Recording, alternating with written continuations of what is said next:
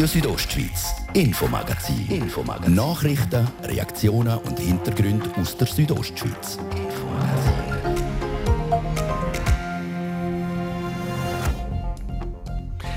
In der herrlichen Gebirgslandschaft am Rätikund soll ein grenzüberschreitender internationaler Naturpark entstehen. Der umfasst das Prättigau, das Vorarlberg und das Liechtenstein. Die Stimmbevölkerung der zehn Gemeinden im Prättigau entscheidet die Tage, ob sie mitmachen. Die Gemeinde Jenatz hat jetzt schon gestern Abend entschieden und für viele überraschend Nein gesagt zum Naturpark. Aus meiner Sicht ist es schade, es ist eine riesige Chance, die ganze Geschichte. Jetzt schauen wir dann, was die anderen Gemeinden sagen. So der Gemeindepräsident von Jenatz, Werner Bär, er und der Gemeindevorstand wären für den Park. Gewesen. Die Pro-Stimme für einen Naturpark Rätikon ist im Prättigau vor allem auch der Georg Fromm, Regionalentwickler im Tal. Für ihn ist das Abstimmungsresultat in Jenatz natürlich gar nicht schön. Sicher ein Dämpfer im Ganzen. Es ist aber letztlich eine von neun Gemeinden und wir hoffen jetzt natürlich, dass in den anderen neun Gemeinden das Ergebnis dann anders lautet. Reaktionen vom Jenatzer Gemeindepräsident Bär und dem Regionalentwickler Fromm jetzt gerade im Infomagazin. Ein weiteres Naturthema in dem Magazin. Wie gehen wir mit dem Raubtier Wolf künftig um? Die Zahl der bei uns lebenden Wölfe wird immer mehr. Vor allem in den Talschaften machen sich die Einwohner Sorgen. Und dann spüre ich auch in der Bevölkerung, dass die zunehmende Präsenz in den Siedlungen, in den Dörfern der Wölfe die Leute stark verunsichern. Seit der Bündner Nationalrat Martin Candines zum Umgang mit dem Wolf hat er im Bundesrat Fragen gestellt, über die habe ich mit ihm geredet. Das ist das Infomagazin bei Radio Südostschweiz vom Freitag am 5. März. Im Studio ist der Martin De Platzes. Guten Abend, buonasera.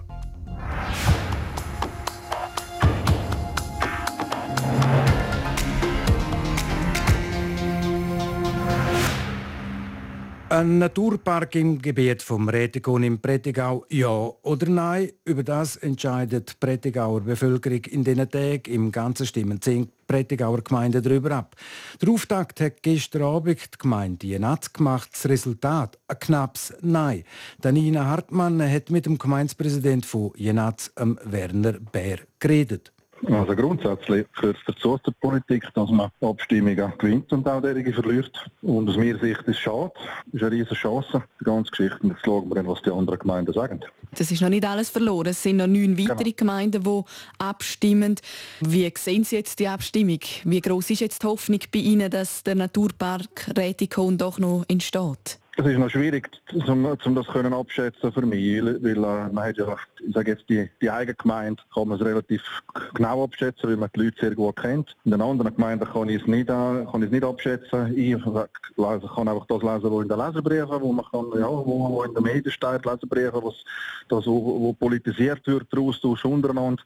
Aber Prognose würde ich keine wagen. Ich denke, wir schauen am Sonntagabend, dann, wo, wir, wo wir stehen, über das ganze Prättigau. Sie haben eben gesagt, Sie kennen ja Ihre Leute im Dorf. Ähm, was sind denn da die Gründe, dass jetzt eben Jenatz Nein gesagt hat? Ich denke sicher Respekt vor Neuem, denke ich jetzt einmal. Vielleicht auch gewisse Ängste, dass das so ein Naturpark äh, Einschränkungen kann geben Einschränkungen vielleicht auch aus Sicht der Landwirtschaft, Einschränkungen auch vielleicht äh, aus Sicht der Jagd, Forst, vielleicht auch äh, Ängste, dass viel Tourismus könnte sein, dass unsere Landschaft darunter leidet. Das sind also, denke ich, so die Hauptgründe, die ich so gespürt habe in der Bevölkerung. Und Sie können sich jetzt quasi zurücklehnen. Bei euch ist ja die Abstimmung schon durch. Was machen Sie jetzt an diesem Wochenende? Wie schauen Sie auf die Abstimmungen? Ich habe eine freie Arbeit heute. Also vom selber her kann ich das äh, ja, wissen und äh, hören, was die anderen machen. Und am Sonntag selbstverständlich über die Medien dann äh, informieren, dass wir, äh, ja, werden die, die die Turnabstimmung haben, wie es dort verlaufen ist.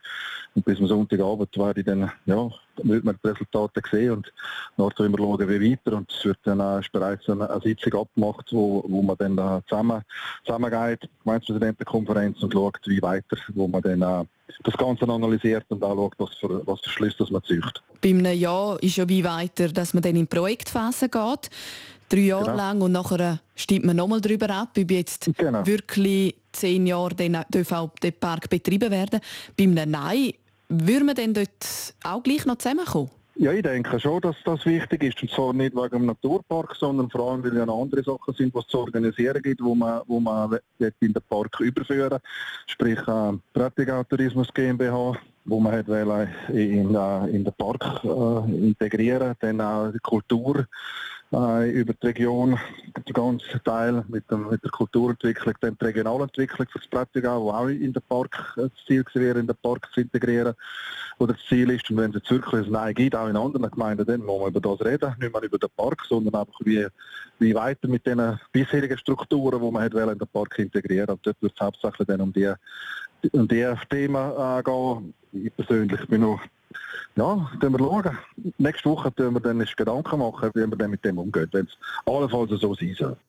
Der Gemeindepräsident Werner Bär. Entschieden ist noch nichts. Diesen Sonntag haben dann alle zehn Gemeinden darüber abgestimmt, ob der Naturpark Rätikon in Projektphase kann. Trotzdem, der Regionalentwickler von der Region Prättigau der Georg Fromm, hätte gestern logischerweise lieber ein Ja gehabt von der Jenatzer. Ja, sicher ein Dämpfer im Ganzen. Eine Enttäuschung ist auch da. Es ist auch ein Zufallsergebnis und zeigt, dass Gegner mobilisieren können. Es ist aber letztlich eine von neun Gemeinden und wir hoffen jetzt natürlich, dass in den anderen neun Gemeinden das Ergebnis dann anders lautet. Es tönt so ein bisschen, wie Sie überrascht wären, dass jetzt Ihr Arzt Nein gesagt hat. Also überrascht eigentlich nicht. Wir haben äh, nicht recht gewusst, wie die äh, Abstimmungen verlaufen. Das hätte man nicht können wissen. Wir haben ja keine Umfragen oder ähnliche Stimmungsbilder können machen im Vorfeld. Ich habe darum mit, mit allem gerechnet. Ähm, es ist einfach vom Verlauf her so, an, an der Versammlung selber so, dass eigentlich die Gegner sich nicht gross geäussert haben. Es hat äh, Fragen gegeben. Ich bin ja dort gewesen, habe referiert und Fragen beantwortet aber es hat keine Kritik gegeben und auch kein Nein-Voten. Es gibt ja trotzdem Stimmen dagegen.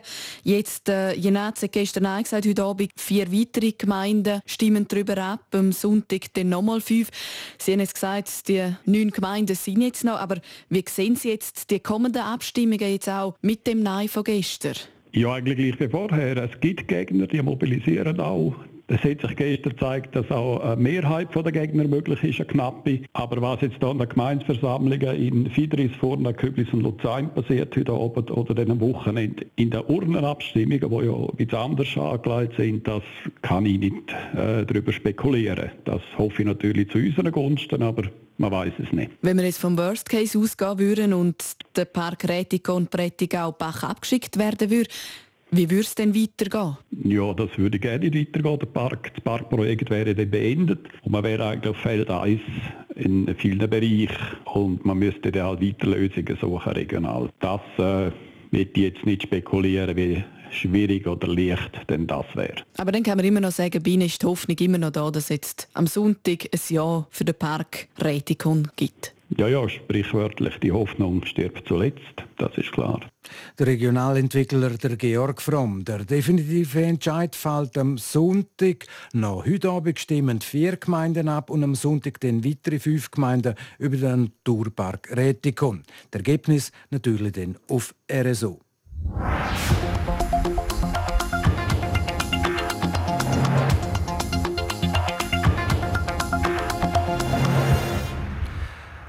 Wo letztes Jahr die Schweizer Stimmvolk an der Urne die Revision vom Jagdgesetz abgelehnt hat, ist ein Graben aufgelaufen zwischen der Stadt und Landbevölkerung. Der Unmut in den Bergen war gross, immer noch oder sogar noch mehr. Weil es gebe immer mehr Wölfe, vor allem in Graubünden und da vor allem auch in der Surselva.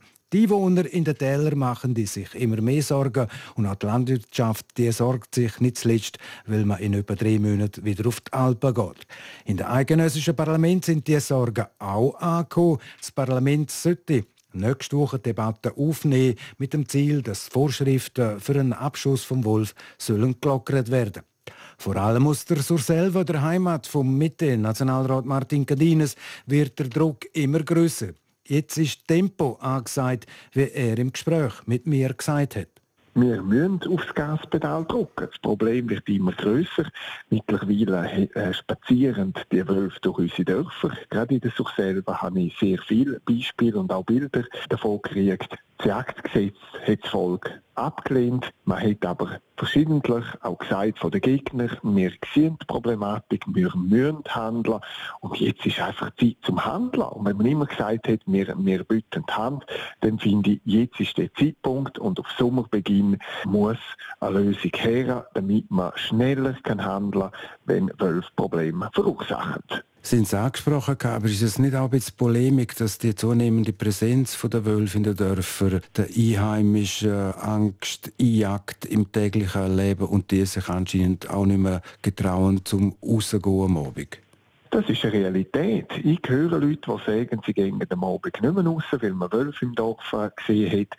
Und ich glaube, die Ängste muss man, muss man ernst nehmen. Die Wölfe gehören nicht in den Dörfern. Und es kann nicht sein, dass man zulässt, dass die Wölfe auch Scheu verlieren, in Siedlungen umeinander laufen. Da sind wir als Politiker auch gefordert, damit wir wirklich sicher können in unseren Dörfern auch leben und damit Wölfe sich dort aufhalten, wo sie hingehören. Und wir regulieren auch andere Tiere und es gibt absolut keinen Grund mit dem jetzigen Wolfsbestand, dass wir auch nicht auch Wölfe regulieren. Im Parlament sind zwei Motionen hängig, die mehr Spielraum haben innerhalb von dem Gesetz.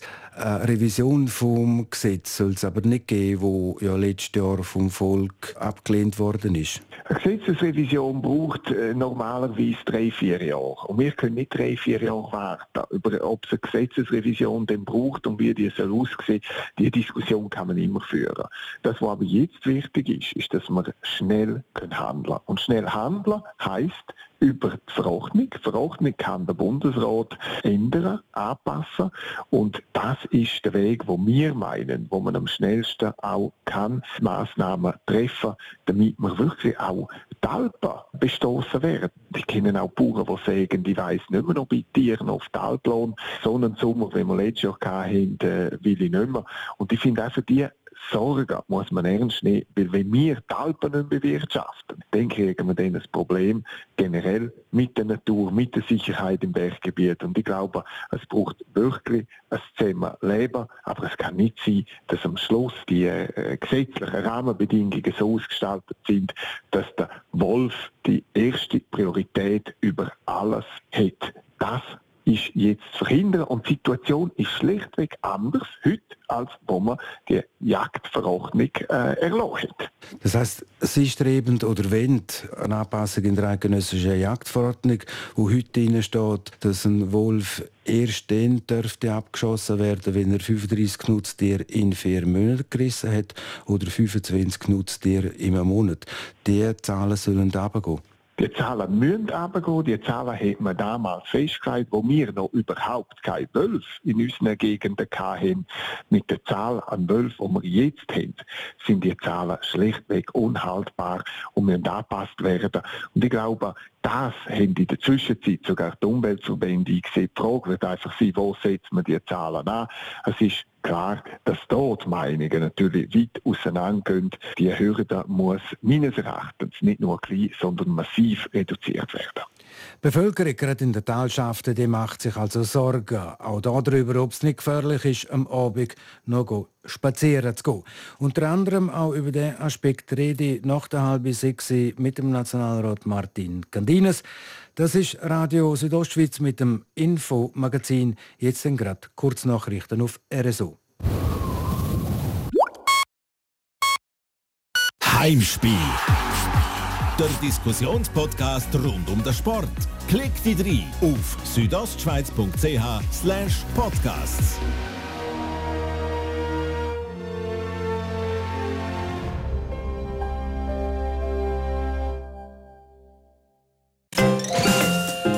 Fast wie Bargeld. Zahlen Sie heute und morgen mit Ihren Superpunkten bei Coop, Coop City, Bau und Hobby Interdiscount, Livik und vielen weiteren Coop-Partnern. Mehr Informationen finden Sie auf coop.ch. Das und vieles mehr kann Ihre Supercard. Falls Sie genug Punkte haben. Coop. Für mich und dich. Ihr hört Radio Südostschweiz. Halb sechs ist es und darum werden wir jetzt kompakt informiert vom Gian Andrea Accola. In der Schweiz sollen sich ab Mitte März alle Menschen gratis auf das Coronavirus testen lassen können. Der Bundesrat plant eine massive Ausweitung seiner Teststrategie und will dafür eine weitere Milliarde Franken locker machen. Dies sei ein wichtiger Schritt zu einer Rückkehr in die Normalität, sagte Gesundheitsminister Alain Berset heute vor den Medien in Bern. Das Schweizer Luftfahrtgesetz wird in mehreren Bereichen überarbeitet. So kann etwa das Bundesamt für Zivilluftfahrt Basel neu beim Besatzungspersonal jederzeit Alkoholkontrollen durchführen. Der Bundesrat hat heute die Botschaft zum Gesetz verabschiedet. Papst Franziskus ist zu einem Besuch im Irak eingetroffen. Sein Flugzeug landete in Bagdad. Es ist der erste Besuch eines Oberhauptes der katholischen Kirche in dem Krisenland und zudem die erste Auslandsreise des Papstes seit Beginn der Corona-Pandemie. Die US-Exporte sind zu Jahresbeginn bei vielen Handelspartnern gestiegen. Sie erhöhten sich zum Vormonat um 1% auf knapp 192 Milliarden Dollar, wie das Handelsministerium in Washington mitteilte. Damit verlangsamte sich das Tempo allerdings. Im Dezember hat es noch ein Plus von 3,4% gegeben.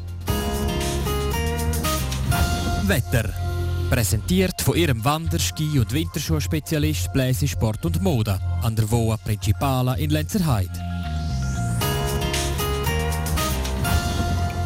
Jetzt am Abend und in der Nacht wird es immer klarer am Himmel, das vor allem in der Höhe, in den Tälern. Dort bildet sich ein bisschen Hochnebel. Der bleibt dann auch noch morgen Vormittag ein bisschen bestehen. Im Verlauf des Tages lockert sich dann der aber immer mehr auf und dann zeigt sich die Sonne und es wird freundlich. Nur in den Südtälern dort hat es den ganzen Tag dichtere Wolken umeinander. Temperaturen die erreichen morgen bis zu 9 Grad in Thusis, rund 7 Grad gibt es in Küblis und maximal 4 4 Grad in Bergün. Verkehr präsentiert von Autowalzer AG, Ihrer BMW-Partner im Rital. Autowalzer.ch neu auch mit BMW Motorräder in St. Gallen. Der übliche Feierabendverkehr in Chur ist unterwegs. In der Stadt hat es also viel Verkehr. Dort müsst ihr sicher ein paar Minuten mehr einrechnen. Und die Autobahn A13 Chur Richtung Sargans. Bei der Autobahnausfahrt Langquart hat es recht viel Verkehr umeinander. Dort müsst ihr sicher auch mehr Zeit einrechnen. Sonst rollt aber alles soweit störungsfrei. Euch unterwegs wünsche ich, ganz, wünsche ich weiterhin ganz eine gute Fahrt. Top informiert in euren Feierabend. Das kommen wir mit RSO. Es geht jetzt weiter mit dem Infomagazin.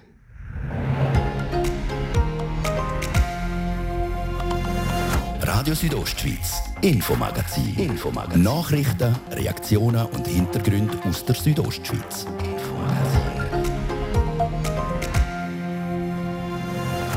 Graubünden, der Vorzeigekanton in Sachen Corona-Massentest, schon seit Wochen erfährt die Bündner Regierung die Teststrategie mit Erfolg. Und gerade darum hat der Gesundheitsdirektor Peter Bayer das Erfolgsrezept allen Kantonen zugänglich machen. Wir haben allen Kantonen, die interessiert sind und auch im Bund unsere Unterlagen, unsere Konzepte und so alles zugestellt. Und ja, es wäre schön, wenn dann mal jemand sagt, okay, wollen wir probieren das auch.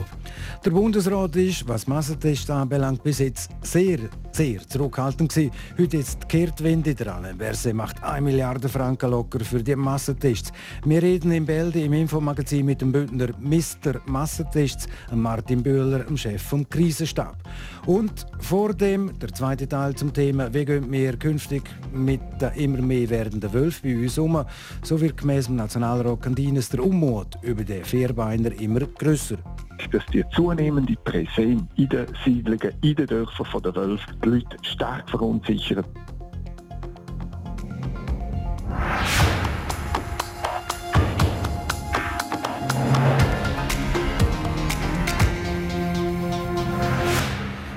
Die Anzahl der Wölfe wird immer mehr. Viele sind der Meinung, dass es zu viel sind. Aber die Tiere können nicht einfach so reguliert, also geschossen werden.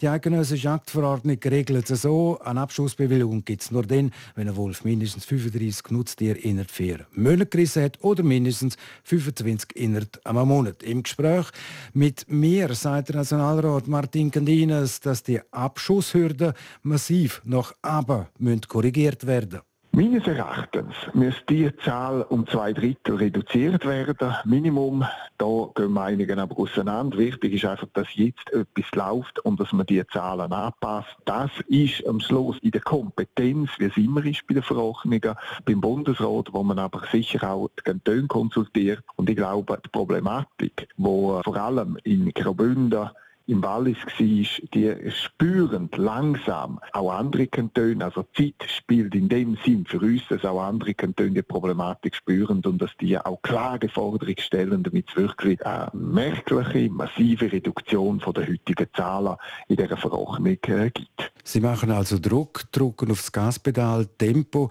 In etwa drei Monaten gehen Tiere wieder auf die Alp. Das heißt, bis man auf die Alpen geht, muss die Verordnung angepasst sein? Mein Ziel wäre sicher, dass die äh, Anpassung äh, erfolgt. Das, was ich nicht weiß und darum habe ich auch meine Frage gestellt, ist, inwiefern ist man im Amt schon an den Vorbereitungen zum Zonenänderung noch in, in Konsultation zu gehen. Darum habe ich meine Fragen auch gestellt und auch der Bundesrat gefragt, ist der Bundesrat nicht auch der Meinung, dass die Verordnung zwingend vor Sommerbeginn angepasst werden, damit unsere Bauern äh, nicht den ganzen Sommer unter dem psychischen Druck von der Angst vor dem Wolf bewältigen Wenn man es so will formulieren, ein bisschen Lobby haben die Wölfe auch gekriegt von den Bündner Forstfachleuten. Da geht es natürlich um die Waldverjüngerung. Wie stehen Sie dem gegenüber, dass Ihnen da in Anführungsschlusszeichen die Forstfachleute ein bisschen in den Rücken fallen? Forstfachleute sagen ja nicht per se, sie seien gegen eine Regulierung. Sie machen einfach Sorgen um den Wald. Das ist berechtigt. Das ist auch äh, die Aufgabe der Forstfachleute. Ich glaube, Forstfachleute sind am Schluss in dieser Diskussion nicht das Problem. Das Problem liegt wirklich bei denen, die äh, den Wolf jetzt über alles äh, schützen und, und nicht bereit sind, äh, einzusehen, dass wir sogar äh, unser Wappentier, den Steinbock, regulieren und wieso man jetzt nicht die Wölfe auch können eingreifen eingreifen, wenn wir sehen, dass massive Probleme der Berglandwirtschaft, aber auch der Bergbevölkerung generell verursachen. Sie sind aus der Surselva. In der Surselva ist anscheinend das Problem mit den Wölfen akut. Wie groß ist da der Druck von den Bauern, von der Landwirtschaft auf Sie, um da in Bern etwas zu bewirken? Ich lasse mich nicht von Druck leiten, aber das, was ich spüre, ist, dass wirklich eine sehr, sehr große Unsicherheit da ist, ein sehr großes Besorgnis da ist seitens von der Berglandwirtschaft, dass man auch sagt, ich weiß nicht mehr, wie lange ich überhaupt noch meine Schafe und meine Geißel behalten, ob ich überhaupt äh, Tiere auf die Alp soll gehen lassen. Und dann spüre ich es auch in der Bevölkerung, dass die zunehmende Präsenz in den Siedlungen, in den Dörfern von der Wölfe die Leute stark verunsichert und dass die Leute einfach kein Verständnis haben, dass der Wolf einen derartigen Status heute hat, dass man fast nichts kann unternehmen kann. Und wenn man mit Herzblut aus dieser Region kommt, aus der selber, dann, dann fühlt man sich da mit und nimmt das natürlich mit auf Bern und probiert mit Vorstößen, mit direkten Gesprächen auch den, den, Bundesrat zu motivieren und, und auf die Problematik aufmerksam machen, dass wir jetzt umgehendst handeln müssen und so auch können Bevölkerung und auch unsere Landwirtschaft zumindest ein bisschen beruhigen. Der Nationalrat Martin Gandines, er sollte am Montag vom Bundesrat die Antworten auf seine Wolfsfragen kriegen.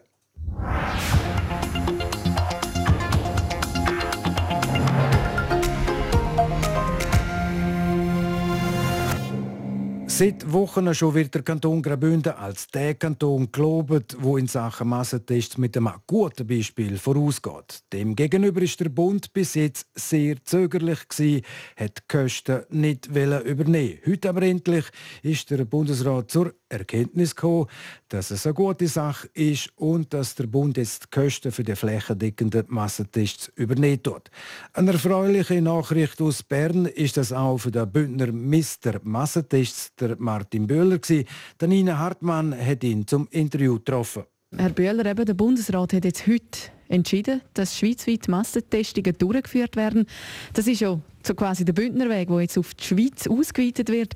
Für euch ein grosser Meilenstein, ich an. Für uns sehr eine hübsche Weiterführung von all den Schritten, die jetzt schon passiert sind. Und auch eine Genugtuung, dass man sieht, dass das, was wir probiert haben, könnte auch in einem größeren Rahmen gemacht kommen und dass man glaubt, dass das möglich ist. Der sogenannte Bündnerweg der zeigt sich ja eben als guter Weg mit diesen Massentestungen. Trotzdem, viele Kantone haben hier nicht mitziehen jetzt, äh, wo der Bund die Kosten übernimmt. Was haben Sie das Gefühl, wird das jetzt auch von den Kantonen weitergeführt? Ich bin überzeugt, dass das von einem Haufen Kantonen weitergeführt wird. In den letzten zwei Wochen bin ich sehr häufig in Kontakt mit Kolleginnen und Kollegen aus anderen Kantonen, die am Konzept erstellen sind, die sich interessiert haben für die Art und Weise, wie wir das machen und die sich am Vorbereiten sind, zum ebenfalls beispielsweise in Schulen oder im Betrieb oder BETS mit wiederholtem Test anzufangen. Jetzt äh, will ja der Bund noch weitergehen. Der Bund will, dass man, sobald es möglich ist, pro Person fünf Tests heimkriegt. Wird denn der Bündner Weg quasi dann auch wieder ein bisschen verändert oder macht man da weiter wie bisher? Also das müssen wir jetzt schauen, wenn die Selbsttests wirklich kommen und wie die einzusetzen sind. Da hat sicher noch einiges an Fragen, wo man miteinander muss und kann klären. Schön ist, dass wir jetzt das schweizweit können anschauen miteinander, die Kantone und der Bund zusammen. Was auch wichtig ist, dass wir ja den Gesamtüberblick können behalten. Und bei Selbsttests überkommt der oder diejenige, der den Test macht, das Resultat für sich. Wenn es negativ ist, dann ist man froh. Und wenn es positiv ist, dann weiß man, jetzt sollte man noch einen PCR-Test machen, um das zu bestätigen und das fließt dann in die Berichterstattung ein. Hingegen das, was wir in der Schule und in den Betrieb jetzt da machen, gibt ja auch der Mitarbeiterin oder dem Mitarbeiter die Rückmeldung. Gleichzeitig aber ist das auch erfasst und wir wissen auch als Kanton, wo dass es zu vermehrten Ansteckungen beispielsweise kommt und können so reagieren. Die Möglichkeit dem Monitoring gibt es nicht allein aus den Selbsttests und darum ist in irgendeiner Form die Kombination auch nachher, gerade in der Zeit, wo noch nicht sicher ist, ob wir jetzt vor einer dritten Welle stehen oder nicht, ist das Monitoring sicher sehr wichtig. Der Martin Böhler, der Bund hat also 1 Milliarde Franken gesprochen. Jetzt müssen die Kantone aber dem auch noch zustimmen. Der definitive Entscheid der verkündet der Bundesrat den am 12. März.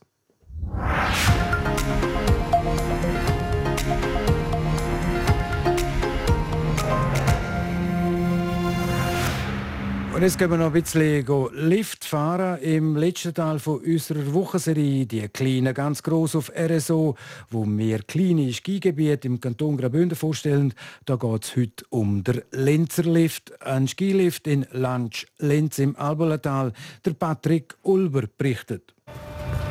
Nach einem ersten steilen Hang geht es am Lift in Lenz nachher eher flach rund 600 Meter durchab bis zur Talstation.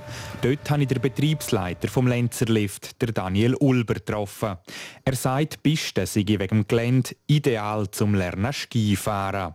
Die Gäste haben sich über die letzten Jahre aber verändert. Früher hatten wir viele Leute von Chur, Domlesk, neben den Einheimischen natürlich. Jetzt ist der Hauptgast, würde ich sagen, neben den Einheimischen der Zweitwohnungsbesitzer zu Lenz. Am Tag, wo ich in Lenz war, hat es vor allem Gäste aus dem Unterland umeinander. Ihnen gefällt das Angebot. Dass es hier gerade in der Nähe ist. Wir sind hier in Lenz. In Lenz. Und es ist einfach prima, so für zwischendurch Skifahren, das ist perfekt. Vor allem auch für die kleinen Kinder, das ist super. Was gefällt dir gut hier in Lenz? Ähm, Skifahren. Wir sind hier in Lenz in der Skiferie und das ist halt näher. Und für Kinder super zum Anfangen, anfangen Skifahren oder Snowboarden in dem Fall. Dass es viel Schnee hat. Schnee hat es in diesem Jahr genug gegeben für einen sicheren Betrieb. Trotzdem setzt man am Lenzerlift schon seit mehreren Jahren auch auf Kunstschnee.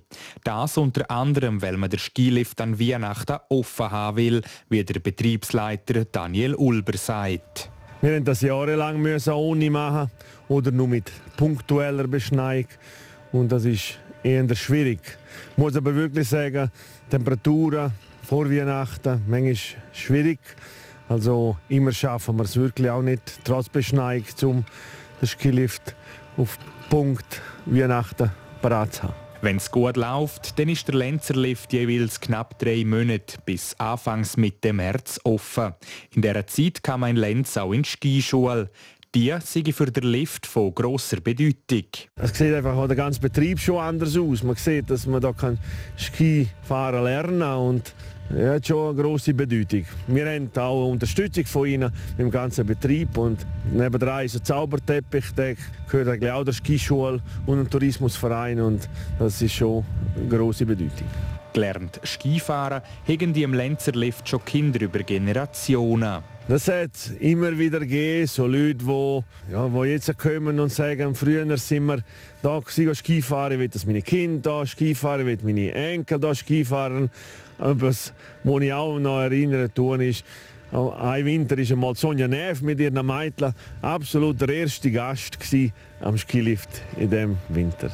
Also auch eine ehemalige Skirennfahrerin hat ihren Kind in Lenz beigebracht Skifahren.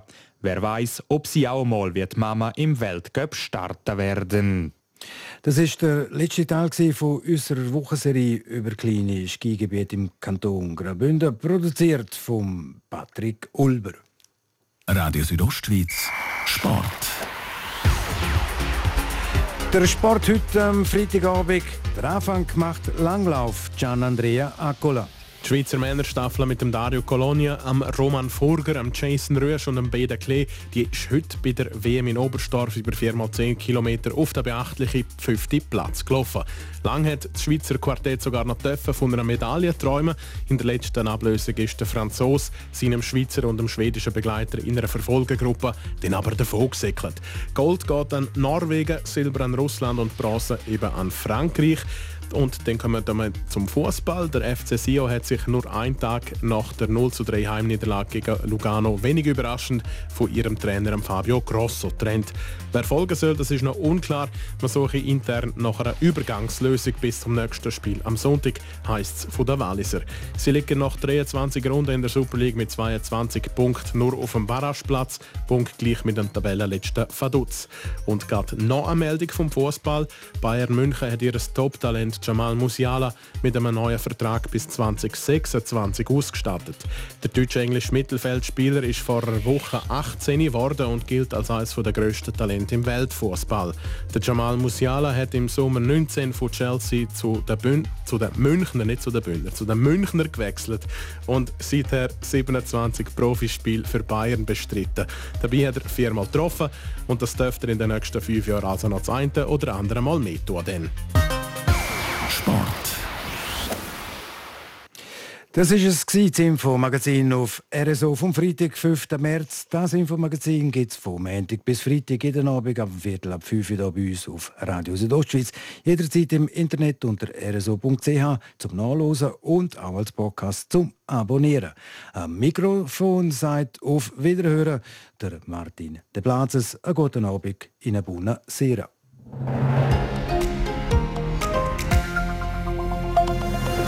Radio Südostschweiz, Infomagazin. Infomagazin. Nachrichten, Reaktionen und Hintergründe aus der Südostschweiz. Infomagazin.